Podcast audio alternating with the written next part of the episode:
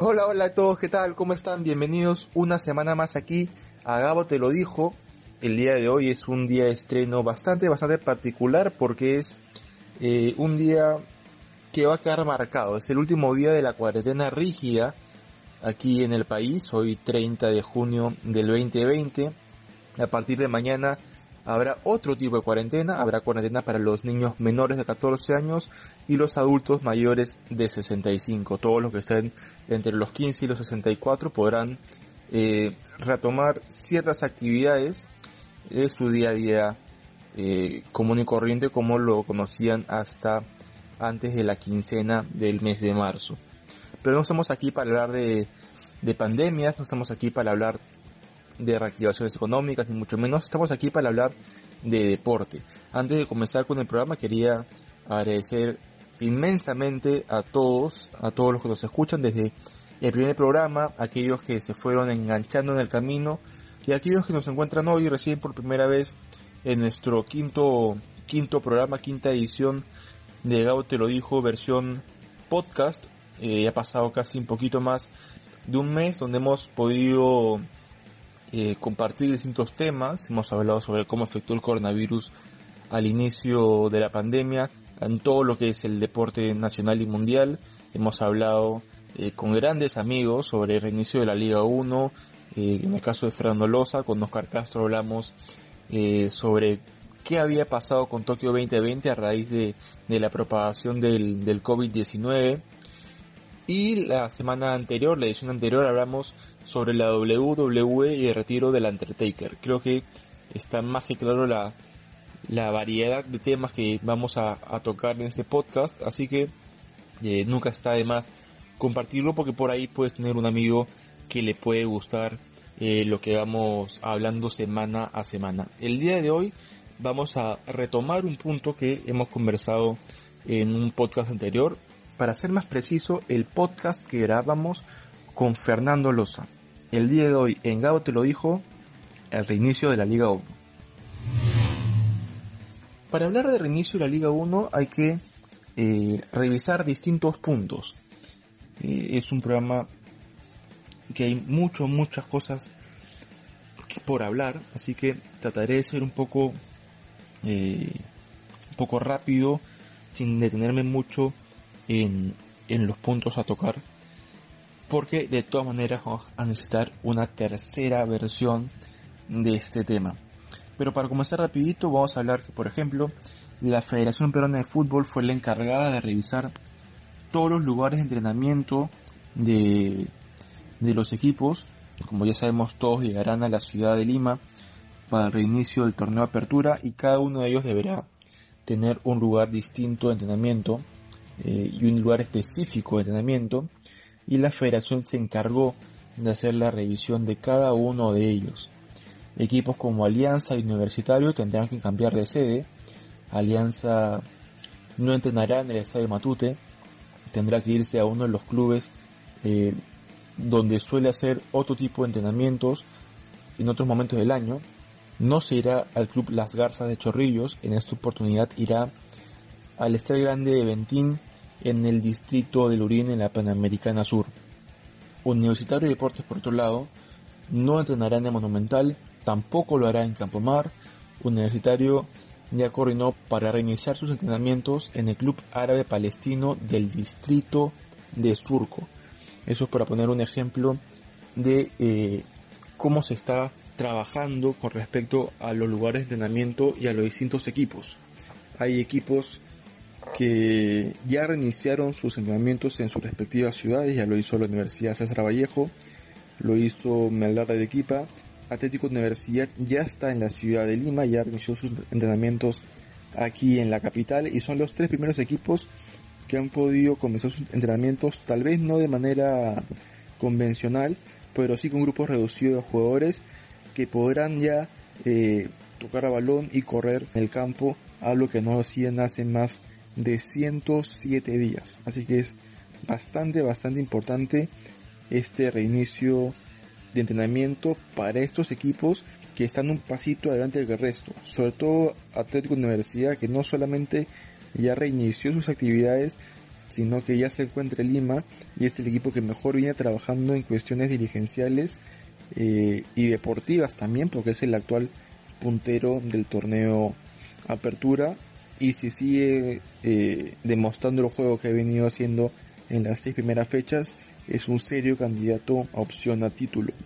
Quien también es un serio candidato a opción a título es un Universitario de Deportes que esta pandemia ha pasado por todo, ha pasado desde la separación del equipo femenino del, por parte del club, ha pasado desde serias negociaciones con el primer equipo eh, para poder mantenerlos a todos, hasta la destitución de Gregorio Pérez, el técnico uruguayo que llegó a inicios de año reemplazando a Ángel David Comiso eh, y que hizo un muy buen inicio de, temporada, hizo grandes partidos, hacía bastante, bastante tiempo que Universitario no jugaba tan bien, no gustaba tanto y no estaba eh, tan bien posicionado en las seis primeras fechas del torneo.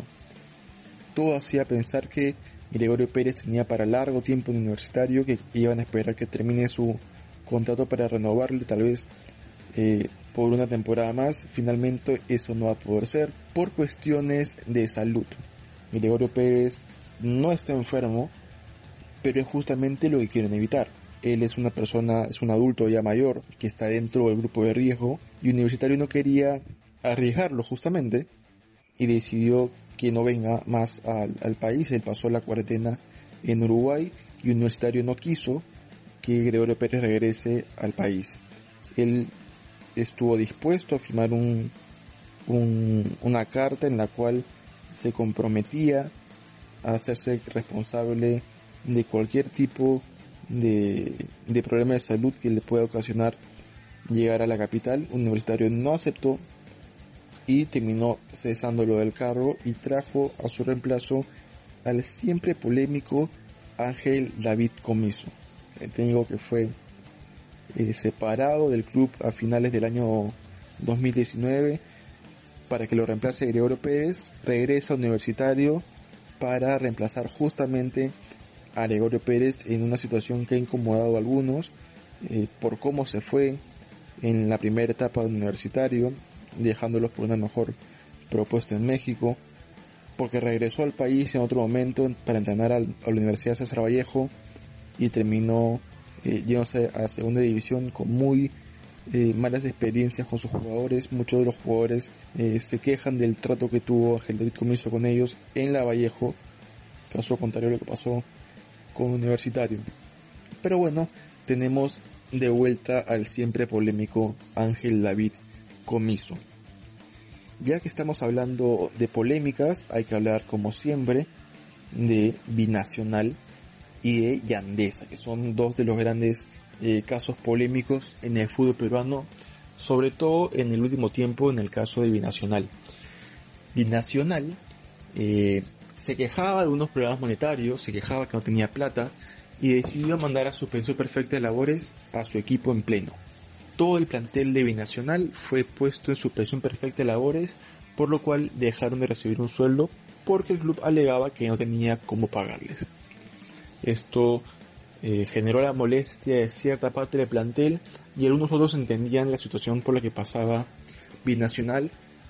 Eh, por más que sea el campeón nacional y haya recibido gran dinero por eso, por más que haya clasificado a la Copa Libertadores y también esté recibiendo por eso dinero. Eh, lo entendieron dijeron que no había problema y se quedaron callados y cumplieron con la suspensión perfecta de labores cuando estalla la bomba. La bomba estalla cuando los jugadores se enteran que no solamente hayan sido puestos en suspensión perfecta de labores, sino que esto también suponía que les iban a quitar el seguro médico. En plena pandemia, sin seguro médico, es una locura. Entonces, eh, hubo una conferencia de prensa donde salieron el equipo en pleno a quejarse por la situación que vivían, algunos alegando que era un abuso. Eh, dentro de ellos, Raymond Manco, que Raymond Manco eh, llegó a un acuerdo con la dirigencia y ya no es más jugador de Binacional, eh, Manco que llegó a inicios de año a reforzar el plantel del actual campeón del fútbol peruano, no es más jugador de Binacional, ahora es jugador del Atlético Grau de Piura. Y aquí es donde la polémica estalla aún peor, diciendo que no tienen plata para pagar a sus jugadores. retirándose el seguro médico a estos jugadores, no tuvieron mejor idea que contratar a Yandesa para que reemplace a Raymond Manco. Muy aparte de lo que puede eh, pensar el resto de gente con respecto a Yandesa y sus constantes indisciplinas, motivo por el cual fue retirado de Alianza Lima, ese no es el problema. El problema es que el club supuestamente no tiene plata para pagar a los jugadores y contrata a un jugador totalmente nuevo que hay que pagarle un sueldo, que hay que pagarle un seguro médico, que hay que pagarle una casa porque Yandesa no tiene casa en Juliaca y eso ha generado el malestar de muchos jugadores, dentro de ellos Salvador Rodríguez, Héctor Z, jugadores que están ya entrenando por separado de manera independiente al club, seguramente para ponerse en óptimas condiciones físicas para buscar oportunidades en otro equipo que no sea binacional porque se sienten realmente abusados. Eh, veremos qué pasa con, con estos jugadores, veremos qué pasa en las próximas semanas con binacional que también ha causado polémica con el tema de reinicio de entrenamientos y las pruebas moleculares a sus distintos jugadores. Es el único club que todavía no tiene una fecha estipulada para volver a los entrenamientos y es el único club que no ha pasado pruebas moleculares. De los 20 equipos, 19 pasaron pruebas moleculares tanto a jugadores como comando técnico como personal administrativo. Deportivo Binacional decidió pasar pruebas rápidas a un sector pequeño de jugadores y no a la totalidad. Esto da como resultado tener solamente un caso positivo en Binacional y quién sabe tal vez haya más casos eh, en un falso negativo de una prueba rápida o en alguno de los miembros del equipo, trabajadores del equipo que no han eh, pasado aún la prueba. Los que tienen los resultados de, de estas pruebas eh, moleculares. Sport Boys tiene a dos trabajadores infectados, al igual que Universitario, que Cusco Fútbol Club y que Sporting Cristal. Carlos Sten y Alianza Lima tienen tres eh, trabajadores infectados respectivamente. Deportivo Yacuabama cuenta con cinco trabajadores infectados y la Academia Cantolao eh, en una noticia que es bastante bastante preocupante cuenta con nueve contagiados en su plantel. Estamos hablando de eh, casi el 20% de los, de los testeados porque se testea a jugadores miembros del personal técnico y personal administrativo que siempre redondea más o menos las 50 personas. Entonces, estamos hablando de que casi casi el 20% de los testeados en eh, Cantolao ha dado positivo. Estamos hablando de un total de 29 positivos en 10 equipos. Bueno, no 10 equipos, de 9 y medio. Los 8 que mencionamos que han dado casos positivos, eh, Atlético Grau de Piura que ha, dado 0 casos positivos y parte del equipo de Binacional. Todavía falta tener los resultados del resto de equipos. Pero si estos 29 eh, trabajadores de distintos clubes.